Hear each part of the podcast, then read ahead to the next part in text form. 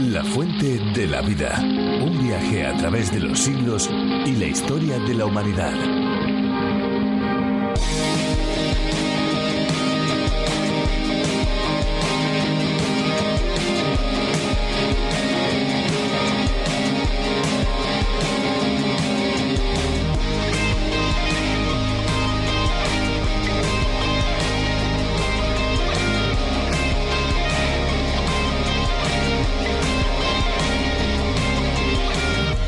Oceanía es un continente insular de la Tierra constituido por la plataforma continental de Australia, las islas de Nueva Guinea y Nueva Zelanda. Y también los archipiélagos coralinos y volcánicos de Melanesia, Micronesia y Polinesia.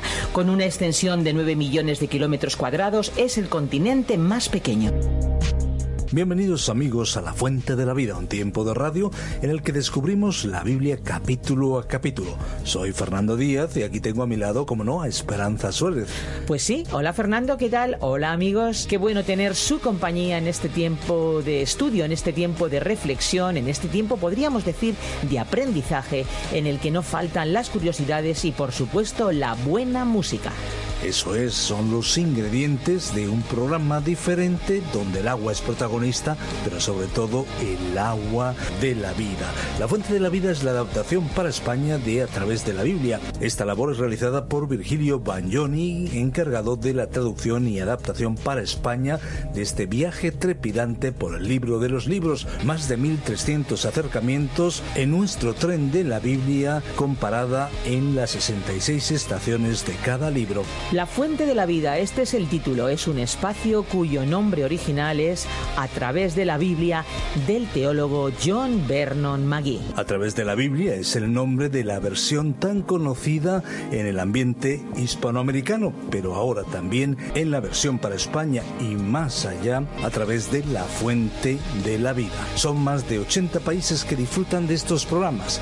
Visite lafuentedelavida.com donde encontrarán más información detallada.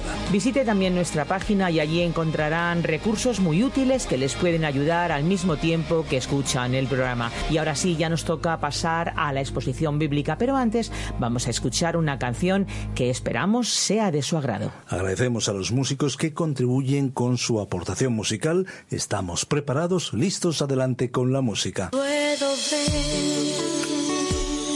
lo que has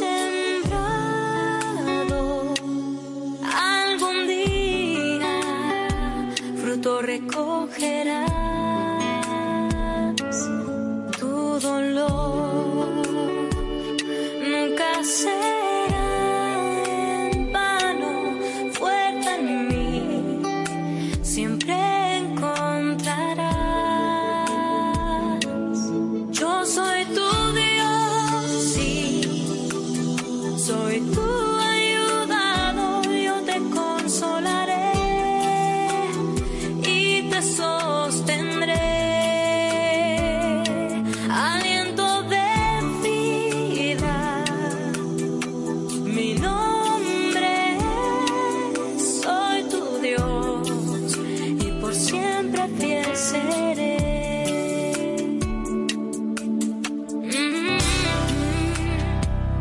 Cuando las tinieblas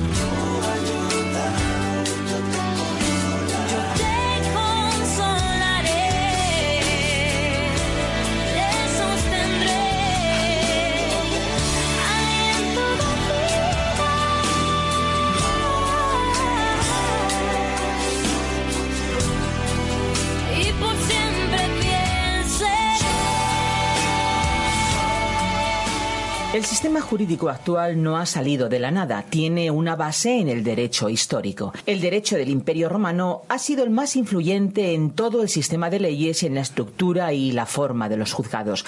A muchos les puede sorprender, pero más allá del derecho romano hay otro sistema jurídico que también se estudia en las carreras universitarias, donde se forman los abogados, fiscales y los jueces. Nos referimos al derecho bíblico. En libros como Levítico, Números y el que estudiamos ahora, Deuteronomio, encontramos un sistema de leyes bastante completo que tiene muchas semejanzas con el de nuestra sociedad hoy en día. Hoy nos vamos a los capítulos 15, 16 y 17 del libro de Deuteronomio, donde conoceremos más detalles sobre las leyes establecidas por Dios para su pueblo Israel. Vamos allá a escuchar a Virgilio Bagnoni. La fuente de la vida. Hoy estudiaremos el libro de Deuteronomio desde el capítulo 15, versículo 16, hasta el capítulo 17, versículo 19. Estamos acercándonos al final del capítulo 15 de Deuteronomio, y en nuestro programa anterior estábamos hablando del año sabático, el año de remisión. Y vimos que cada siete años los israelitas debían hacer remisión. Y al final dijimos que los esclavos debían también ser liberados en el séptimo año. Ahora, cuando el esclavo fuera librado, no debía ser despedido con las manos vacías. Veamos ahora lo relacionado con el esclavo permanente. Ya hemos hecho mención del esclavo permanente cuando estudiamos el capítulo 21 del libro del Éxodo. Leamos ahora los versículos 16 y 17 de este capítulo 15 de Deuteronomio. Pero si él te dice no te dejaré, porque te ama a ti y a tu casa y porque le va bien contigo, entonces tomarás una lesna y horadarás su oreja contra la puerta y será tu siervo para siempre. Así también harás con tu criada. Vimos ya en el capítulo 21 de Éxodo que un hombre podía venderse como esclavo. Ahora, si su amo le hubiera dado una esposa, es decir, una mujer que pertenecía como esclava a su amo, al llegar el año sabático el esclavo podía salir libre pero quizás elegiría quedarse con la esposa y los hijos y ser esclavo permanente de su amo. Entonces su amo le perforaba la oreja con una lesna, significando con ello que sería un esclavo para siempre. Esta es una hermosa descripción del Señor Jesucristo. Dijo el apóstol Pablo escribiendo a los Filipenses capítulo 2 versículos 7 y 8 se despojó a sí mismo tomando forma de siervo, hecho semejante a los hombres, y estando en la condición de hombre se humilló a sí mismo, haciéndose obediente hasta la muerte y muerte de cruz. Jesús pudo haber salido libre, no tenía ninguna deuda de pecado que pagar, no era pecador, no tuvo ninguna pena que pagar, pero nos amó y se entregó a sí mismo por nosotros. Así como al siervo se le perforaba la oreja con una lesna, el salmista dijo en el Salmo 40, versículo 6, Has abierto mis oídos. Y el escritor del libro a los Hebreos tomó el mismo pasaje del Salmo 40 y dijo en el capítulo 10 de esa carta, versículo 5, Mas me preparaste cuerpo. El Señor Jesús se encarnó asumiendo un cuerpo físico a fin de que pudiera ser crucificado por usted y por mí. Esta es una de las descripciones más extraordinarias que hallamos al Señor Jesucristo en todo el Antiguo Testamento. Los versículos 19 al 23 hablan de la consagración de los primogénitos machos y ya consideramos este asunto cuando estudiábamos el capítulo 13 de Éxodo. Y así concluimos pues nuestro estudio del capítulo 15 de Deuteronomio y llegamos a Deuteronomio capítulo 16. En el capítulo 16 encontramos las tres fiestas principales y el requisito era que todos los varones debían asistir a estas fiestas. Ya hemos estudiado dos veces estas fiestas en el libro de Éxodo y también en el libro de Levítico. Leamos pues los primeros dos versículos de este capítulo 16 de Deuteronomio en los cuales se comienza a hablar de la Pascua. Guardarás el mes de Abib y celebrarás la Pascua al Señor tu Dios, porque en el mes de Abib, por la noche, te sacó el Señor tu Dios de Egipto. Sacrificarás la víctima de la Pascua al Señor tu Dios, de las ovejas y las vacas, en el lugar que el Señor escoja para que habite allí su nombre. Para comprender el trasfondo de la celebración de la Pascua, regresemos al libro de Éxodo capítulo 12. Los hijos de Israel estaban sufriendo la esclavitud en Egipto. Moisés había sido elegido por Dios para guiar a su pueblo fuera de Egipto a la tierra prometida. El faraón obstinadamente se negaba a dejarlos marchar, y Dios le reveló su poder al traer una plaga después de otra sobre Egipto. En la terrible noche, cuando la plaga final estaba por llegar, los hijos de Israel debían expresar su fe sacrificando un cordero y marcando con su sangre el dintel de sus puertas. Al ver la sangre en la puerta, el ángel de la muerte no entraría en la casa y así se salvaría la vida del primogénito de la muerte.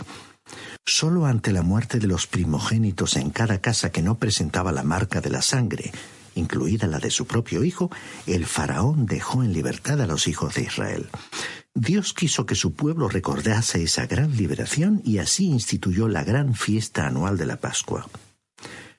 Notemos que el Señor les dijo que cuando entrasen en la tierra, la Pascua debería celebrarse en el lugar del santuario. Esta era una de las tres veces en el año en que todos los varones debían presentarse delante del Señor. Leamos ahora los versículos 5 al 8. No podrás sacrificar la víctima de la Pascua en cualquiera de las ciudades que el Señor tu Dios te da, sino en el lugar que el Señor tu Dios escoja para que habite allí su nombre. Allí sacrificarás la víctima de la Pascua por la tarde a la puesta del sol a la hora que saliste de Egipto. La asarás y comerás en el lugar que el Señor tu Dios haya escogido, y por la mañana regresarás y volverás a tu habitación. Seis días comerás pan sin levadura y el séptimo día será fiesta solemne dedicada al Señor tu Dios. No trabajarás en él. Ese fue el reglamento en cuanto a la Pascua. Debía ser celebrada en Jerusalén y todos los varones debían aparecer en aquella ocasión. Pasemos ahora a considerar la fiesta de Pentecostés. Leamos los versículos nueve y diez de este capítulo dieciséis de Deuteronomio. Siete semanas contarás, desde que comience a meterse la hoz en las mieses, comenzarás a contar las siete semanas. Y celebrarás la fiesta solemne de las semanas en honor del Señor tu Dios, presentando tus ofrendas voluntarias según lo abundantes que hayan sido las bendiciones del Señor tu Dios. Observemos que tenía que contar siete semanas después de la Pascua, equivalentes a cuarenta y nueve días. Luego vendría el día del reposo, que sería el día 50. Como la palabra griega para 50 es Pentecoste, la fiesta de las semanas es conocida como Pentecostés. También se la llama la fiesta de la cosecha o de los primeros frutos. Era una celebración por los primeros frutos de la cosecha. Leamos el versículo 13 que comienza a tratar el tema de la fiesta de los tabernáculos. Celebrarás la fiesta solemne de los tabernáculos durante siete días cuando hayas hecho la cosecha de tu era y de tu lagar.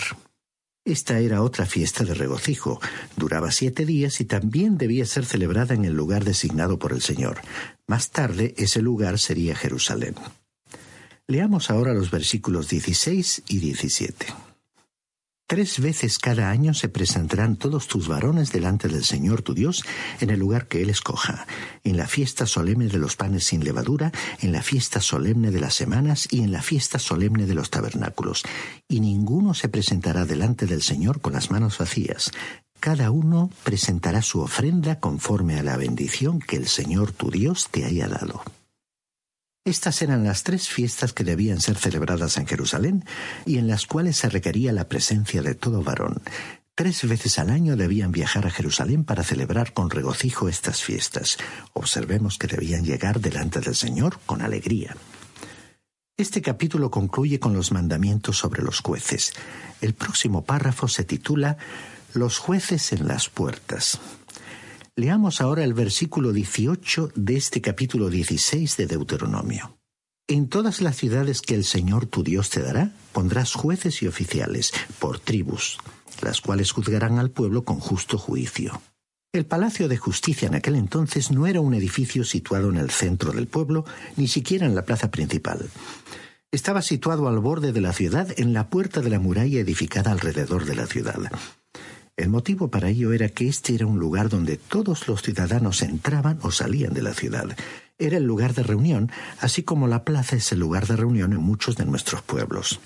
Conociendo el corazón humano como Él lo conoce, Dios pronunció advertencias sobre distorsionar la justicia, sobre el favorecer a algunas personas en perjuicio de otras y acerca de los sobornos.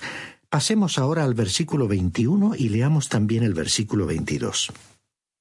No plantarás ningún árbol para acera cerca del altar del Señor tu Dios que hayas edificado, ni te levantarás estatua, lo cual aborrece el Señor tu Dios.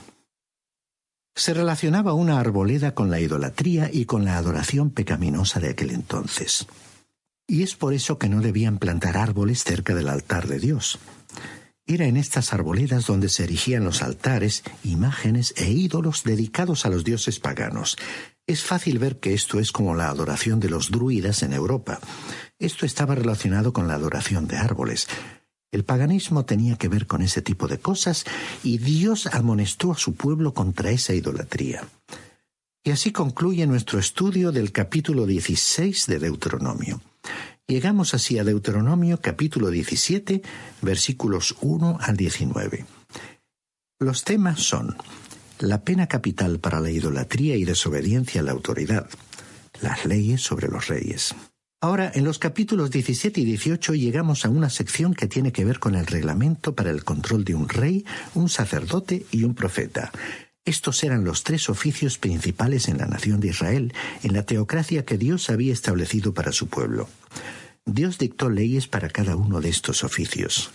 Leamos pues el primer versículo de este capítulo 17 que comienza con el párrafo titulado Las ofrendas debían ser sin defectos. No ofrecerás en sacrificio al Señor tu Dios buey o cordero en el cual haya defecto o alguna cosa mala, pues es cosa abominable para el Señor tu Dios.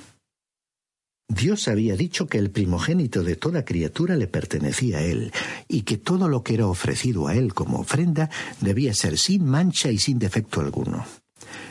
Cuando lleguemos al último libro del Antiguo Testamento, observaremos que el profeta Malaquías expresó las acusaciones que Dios lanzó contra su pueblo y las presentó como el motivo del juicio de Dios sobre ellos. La acusación principal de Dios era que en la ofrenda se presentaban animales enfermos. Cada uno debe examinarse. ¿Cuán honestos somos nosotros en cuanto a nuestros tratos financieros con Dios? Ahora, por favor, no nos entienda mal. Dios no es pobre. Él es el dueño de toda la plata y el oro. Los millares de animales en los collados son de Él. Figurativamente hablando, Él no necesita de nuestra ofrenda. En realidad no nos es posible dar a Dios nada. Entonces, ¿por qué pide una ofrenda? Bueno, nos permite ofrecérsela a Él porque es una bendición a nuestras propias almas. No recibimos bendición cuando somos pobres y mezquinos para con Dios. Estimado oyente, Dios no quiere nuestros sobrantes y los restos que nos sobran. Él quiere lo mejor de nosotros. Leamos ahora los versículos 2 hasta el 5 de este capítulo 17 de Deuteronomio que comienzan a tratar el tema de la pena de muerte para los idólatras. Cuando se haya entre los tuyos en alguna de las ciudades que el Señor tu Dios te da, un hombre o una mujer que haya hecho lo malo ante los ojos del Señor tu Dios, traspasando su pacto, que haya ido a servir a dioses ajenos y se haya inclinado ante ellos, ya sea ante el sol, la luna o todo el ejército del cielo, lo cual yo he prohibido, y te sea dado aviso, entonces investiga muy bien si resulta ser cierto que tal abominación ha sido hecha en Israel, sacarás a las puertas de tu ciudad al hombre o a la mujer que haya cometido esta mala acción, sea hombre o mujer, y los apedrearás hasta que mueran. Esta fue una ley puntual contra la idolatría. De este y otros ejemplos deducimos que el castigo por quebrantar cualquiera de los mandamientos era la muerte. Observemos que este pasaje menciona la idolatría, que era cosa común en las culturas de aquella época. La mitología griega y la idolatría del Oriente tenían muchos dioses y diosas que estaban relacionados con el sol, la luna y las estrellas. Honraban y daban culto a las criaturas antes que al Creador. Ahora, ¿cuál fue el principio de todo esto? Bueno, creemos que comenzó en la Torre de Babel. Esa Torre de Babel fue en verdad un lugar de reunión para todos los que estaban contra Dios. ¿Por qué? Dios había enviado un diluvio y ahora iban a adorar al sol, porque el sol, en su forma de razonar, nunca enviaría un diluvio. Lo más interesante fue que no sabían que es el sol el que hace subir el agua y mueve las nubes a través del cielo causando la caída de la lluvia. La idolatría de aquel entonces no era muy exacta, como tampoco lo era su ciencia. Y quizás la ciencia de nuestros tiempos tampoco tenga la palabra final. Muchos hoy en día creen que la sabiduría y el conocimiento del hombre son exactos, pero sabemos que en el pasado han sido inexactos. Adoraban al sol, la luna y las estrellas porque creían que los cuerpos celestiales les favorecían. Adoraban a estos antes que al Creador que los había creado. Por todo ello habría una condenación de Dios para ellos. Leamos ahora el versículo 6 de este capítulo 17 de Deuteronomio. Por testimonio de dos o tres testigos morirá el que haya de morir. No morirá por el testimonio de un solo testigo. Observemos cuán cuidadosamente Dios protegía al inocente. Su ley sería justa y no arbitraria. Un hombre no podía salir a las puertas de la ciudad precipitadamente y presentarse a las autoridades solo porque no le gustaba uno de sus vecinos para acusarle de adorar al dios del sol o a Astoret, dios babilónico, o a Baal, o a Afrodita, o a alguno de los dioses falsos. Tenía que haber dos testigos o más para condenar al hombre. En algunas sociedades un solo testigo puede determinar la condena de una persona. Esto no debe ser así. Dios siempre requirió que hubiera dos testigos o más. Dios es muy justo en sus tratos. Llegamos ahora a un párrafo titulado La obediencia a la autoridad. Leamos los versículos 8 y 9. Cuando alguna cosa te sea difícil en el juicio, entre una clase de homicidio y otra, entre una clase de derecho legal y otra, y entre una clase de herida y otra, en negocios de litigio en tus ciudades, entonces te levantarás y recurrirás al lugar que el Señor tu Dios escoja. Acudirás a los sacerdotes levitas y al juez que haya en aquellos días y preguntarás. Ellos te enseñarán la sentencia del juicio. En la teocracia debían dirigir sus casos al sacerdote o a los jueces a quienes Dios pondría sobre ellos. En una teocracia nunca debieron haber tenido un rey. Sabemos que más tarde pidieron un rey y que Dios concedió su petición. Recuerde usted que el Salmo 106, versículo 15, dice, Y Él les dio lo que pidieron, mas envió mortandad sobre ellos. Se dijo esto en cuanto a su experiencia en el desierto, pero es una verdad para todos los tiempos. Si Dios contestara muchas de nuestras oraciones, así como nosotros las expresamos, sería la equivocación más grande del mundo. Dios es bondadoso y muchas veces rehúsa conceder nuestras peticiones. Así actúa conmigo y seguramente también con usted. Sin embargo, Dios cedería a su pedido de tener un rey. Y aquí, antes que llegaran incluso a la tierra prometida, él estaba estableciendo normas para el rey que tendrían en el futuro. Era posible que los testigos no estuvieran de acuerdo en cuanto a una cuestión importante. ¿Cómo debía resolverse ese problema cuando la evidencia parecía ser convincente por parte de ambos comparecientes? Leamos ahora los versículos 10 y 11 de este capítulo 17 de Deuteronomio y harás lo que indique la sentencia que te dicten los del lugar que el Señor escoja, cuidando de cumplir todo lo que te manifiesten. Procederás según las instrucciones que te den y el juicio que te pronuncien. No te apartarás ni a la derecha ni a la izquierda de la sentencia que te dicten. Como la ley no abordaba todas las situaciones, los desacuerdos debían ser llevados al sacerdote y luego debían obrar de acuerdo con la decisión dada. Ahora, la desobediencia al juicio del sacerdote debía ser castigada con la pena de muerte. Leamos aquí el versículo 12. El hombre que proceda con soberbia, no obedeciendo al sacerdote que está para ministrar allí delante del Señor tu Dios, o al juez, ese morirá. Así apartarás el mal de en medio de Israel. La única vez que sepamos que este procedimiento de consulta al sacerdote fue usado se registró en el libro del profeta Ageo capítulo 2 versículo 11. Seguramente hubo muchos casos como este, pero dice allí en Ageo capítulo 2 versículos 11 y 12. Así ha dicho el Señor de los ejércitos. Pregunta ahora a los sacerdotes acerca de la ley diciendo, Si alguno llevare carne santificada en la falda de su ropa, y con el vuelo de ella tocare pan o vianda o vino o aceite o cualquier otra comida, ¿será santificada? Y respondieron los sacerdotes y dijeron, No, Ahora, en caso de que la ley específicamente tratara una cuestión y en forma dogmática diera un reglamento al respecto, entonces obviamente no habría ninguna necesidad de llevar el asunto al sacerdote o al juez.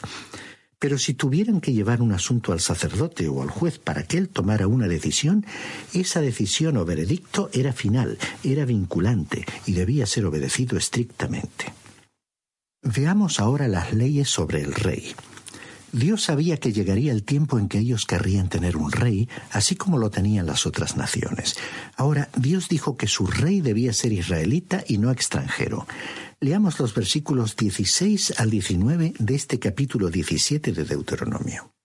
Pero él no deberá tener muchos caballos ni hará volver al pueblo Egipto con el fin de adquirir caballos, pues el Señor os ha dicho, no volváis nunca por este camino. Tampoco deberá tener muchas mujeres para que su corazón no se desvíe, ni amontonará para sí demasiada plata ni oro cuando se siente sobre el trono de su reino, entonces escribirá para sí en un libro una copia de esta ley del original que está al cuidado de los sacerdotes levitas. Lo tendrá consigo y lo leerá todos los días de su vida, para que aprenda a temer al Señor su Dios, guardando todas las palabras de esta ley y estos estatutos, y poniéndolos por obra. Aquí tenemos los reglamentos para el rey. Es interesante observar que el rey Salomón violó estos reglamentos. En primer lugar, él aumentó el número de caballos. Los establos de Salomón habrían hecho parecer pequeños a los hipódromos actuales. Este hombre, Salomón, hizo un esfuerzo supremo para lograr aumentar sus caballos. Y Dios advirtió en cuanto a esto.